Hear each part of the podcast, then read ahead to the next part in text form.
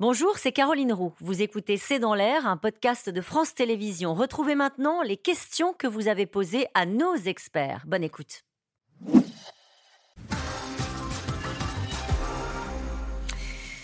Une question de Michel qui nous écrit de Belgique. Où est la République en fait? Pas d'interview, pas de garden party? Les garden party, ça fait longtemps que c'est fini. Pour des raisons économiques Hein plus que de sécurité, Ah, sûr, parce que oui, oui. l'Élysée était sécurisé. Et pas d'interview. Alors, je ne sais pas si c'est une fête, euh, l'interview du président de la République. Ça peut en être une, une, une grande fête euh, médiatique. Mais comme on l'a dit euh, précédemment, Oui, les- Emmanuel Macron ne pouvait pas se permettre de, de venir. On, on peut juste préciser qu'il y a quand même un défilé. euh, voilà, Ah, oui, tout à fait. Voilà, avec euh, la présence de l'Indien Modi. Que la loi soit terrible et l'ordre reviendra. Celui qui a dit ça, c'est Danton, le 22 septembre 1792, c'est-à-dire au lendemain de la création de la Première République. Donc vous voyez, ils avaient déjà les mêmes préoccupations. Le 14 juillet, sous haute surveillance, quelle tristesse, un moment festif qui devient anxiogène, c'est décidé. Je reste chez moi, Didier dans le Haut-Rhin. Bah, c'est ce qu'on se disait tout Ouais. à l'heure. hein, c'est un, c'est un moment particulier. Alors attention, euh, c'est pas toutes les communes de France qui ont décidé Non. d'annuler les festivités. C'est quelques dizaines. Et donc, dans beaucoup d'endroits, il y aura des balles de pompiers, il y aura des feux d'artifice tirés. Et qui se en- passeront bien. Et qui se passeront bien. Donc, il ne faut pas non plus. euh, La parole d'Emmanuel Macron porte-t-elle toujours?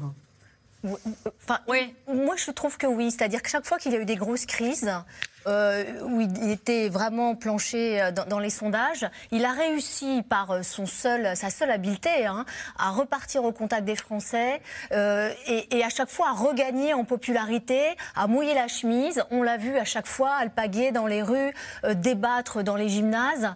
Et, et finalement, oui, je trouve que la parole, en tout cas la parole euh, De proximité. de proximité. Les Après, les grands discours, pas ça marche, forcément. ça marche pas, c'est pas autant- entendable à vos yeux par les Français. Non, il est moins performant quand il fait des grandes allocutions parce que souvent elles sont trop longues, complexes. hein. voilà.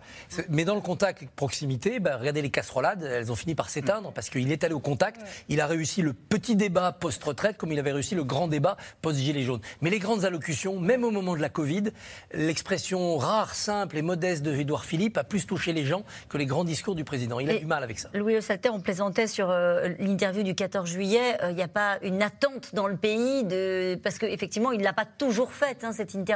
Non, bien sûr. euh, il y a une attente en plus en cas de, de crise, mais de crise vraiment existentielle. Pensons aux allocations des confinements. C'est les, allocutions qui ont euh, réuni le plus de Oui. téléspectateurs, mais c'est très particulier comme contexte. En revanche, moi, je pense que sa parole porte toujours, mais y compris en négatif. C'est-à-dire que, comme le disait Jérôme Fourquet, il y a très peu d'interlocuteurs identifiés. Il y a très peu d'émetteurs politiques identifiés. Il y a très peu de ministres connus. Le président, lui, au moins, on le connaît, on l'aime ou l'aime pas, mais tout le monde le connaît, euh, beaucoup plus que la première ministre, beaucoup plus que la plupart des ministres. Et en ce sens, il y a toujours une portée de sa parole. Remaniement ou pas, le président de la République le sait-il seulement? Il semble un peu patiner entre guillemets, non? Oh, Ouais. J'espère quand même qu'il Il le sait quand même, parce le que, sait. euh, grosso modo, ça, ça se fait avant le 26 juillet, qui est la date du dernier Conseil des ministres. Il y a un petit créneau euh, pour euh, et la prise de parole et le remaniement en milieu de semaine prochaine. Euh, s'il le sait pas, s'il n'a pas tiré les enseignements des émeutes. C'est qu'il y a un petit souci. Donc, a priori, il le sait. Son cœur balance peut-être encore entre Darmanin ou euh, Elisabeth Borne. Mais Elisabeth Borne, on l'a vu, elle déploie une offensive, elle se bat comme une lionne.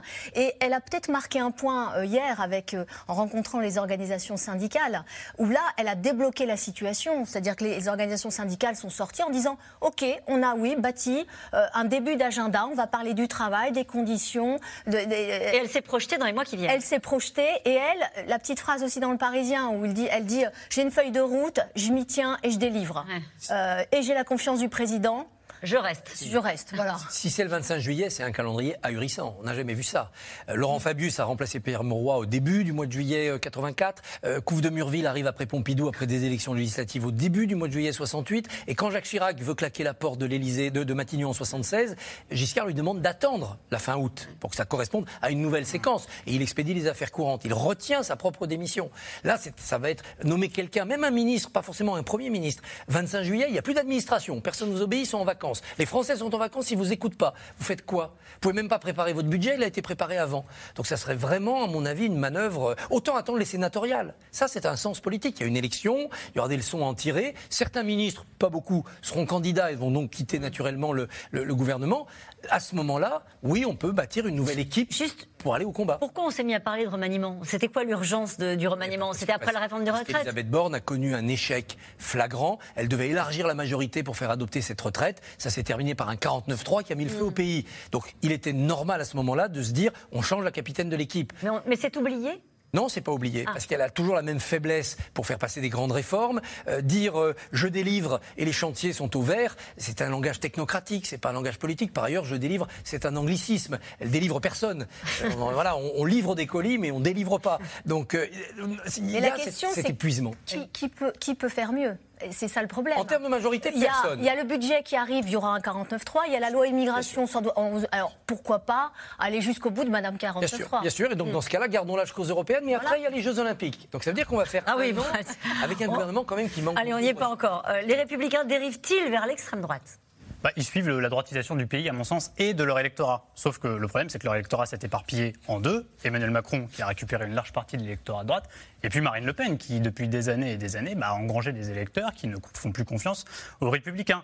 Et leur problème supplémentaire, il y a un émetteur qui, sera toujours, qui fera toujours plus que dans la surenchère, c'est Éric Zemmour, qui, rappelons-le, a fait deux fois plus que Valérie Pécresse à la présidentielle, et qui, quoi que disent Éric Ciotti, Bruno Retailleau, Laurent Wauquiez, Éric Zemmour ira toujours plus loin parce qu'il a une vision quasiment ethnique, quasiment assumée, euh, que LR n'ira pas normalement euh, là-dessus, et que donc dans la surenchère, ils ne pourront pas faire plus loin. Alors que Marine Le Pen, elle, on le constate depuis un an, apparaît comme la modérée dans ce, ce- ce paysage de discours droitier. Qu'est-ce qu'il a proposé là sur les émeutes, Éric Zemmour?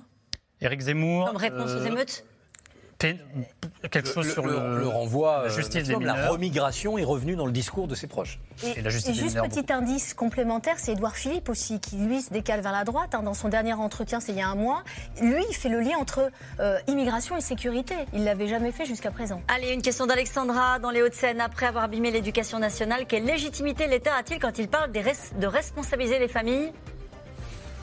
Bah, Il a la légitimité de celui qui paye, c'est-à-dire les allocations familiales, l'argent mis dans l'éducation. Quand vous donnez une allocation familiale, c'est pour que les parents éduquent leurs enfants. Et rappelez-vous ce qu'avait dit Blanquer sur les chèques qui servaient à acheter des écrans plats. Il y a ce malentendu entre l'État et Allez, les une familles. dernière question pour résumer. Les violences urbaines sont-elles l'ultime expression du divorce consommé entre les politiques et une partie des Français? Oui, oui, oui. Ouais. Euh, Incontestablement, il y a, il y a une, il y a une perte de légitimité de la démocratie représentative et, et elle s'inscrit elle s'inscrit ici. Merci à vous tous. C'est la fin de cette émission qui sera rediffusée ce soir à 22h45. Demain, vous retrouvez Maya Loquet en direct pour un nouveau C'est dans l'air. Belle soirée à vous.